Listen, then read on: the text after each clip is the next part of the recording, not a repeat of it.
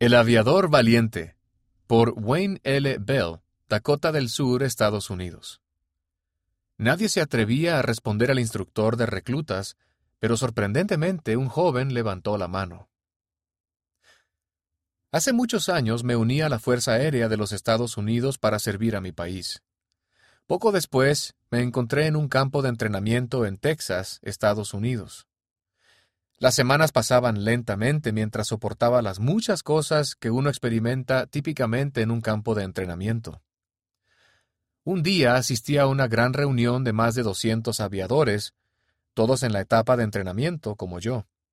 La reunión comenzó cuando uno de los instructores de reclutas, que regularmente profería gritos y vulgaridades, exclamó a voces, ¿Alguien se opone a la manera en que manejo las cosas por aquí? Por supuesto, nadie se atrevía a responderle, pero sorprendentemente, un joven levantó la mano. Aviador, levántese, gritó el instructor. ¿A qué se opone? Todos escuchábamos atentamente mientras el joven declaraba en voz alta Me opongo a que tome el nombre de mi Salvador en vano. Me duele en el alma. Le ruego que deje de hacerlo.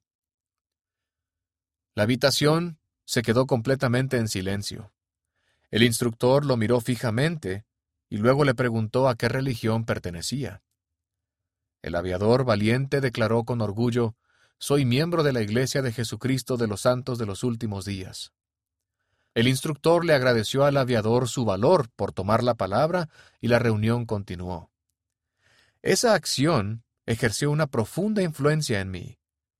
A menudo pensaba que me gustaría tener el tipo de valor que demostró ese aviador.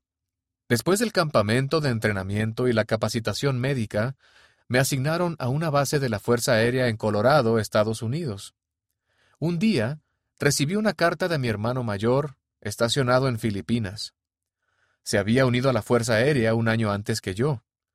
Me dijo que se había convertido en miembro de la Iglesia y quería que me reuniera con los misioneros. Inmediatamente recordé la experiencia en el campo de entrenamiento con el aviador valiente. Mi esposa y yo nos reunimos con los misioneros y en poco tiempo nos bautizamos. Unos meses después, pedí a los misioneros que visitaran a mi hermano menor. Él y su esposa también fueron bautizados. Mis hermanos y yo tenemos ahora familias numerosas con nietos. Ellos también aman al Señor y su iglesia. No conozco el nombre del aviador valiente. Nunca volví a verlo, mas estaré eternamente agradecido por su valor para defender lo que creía.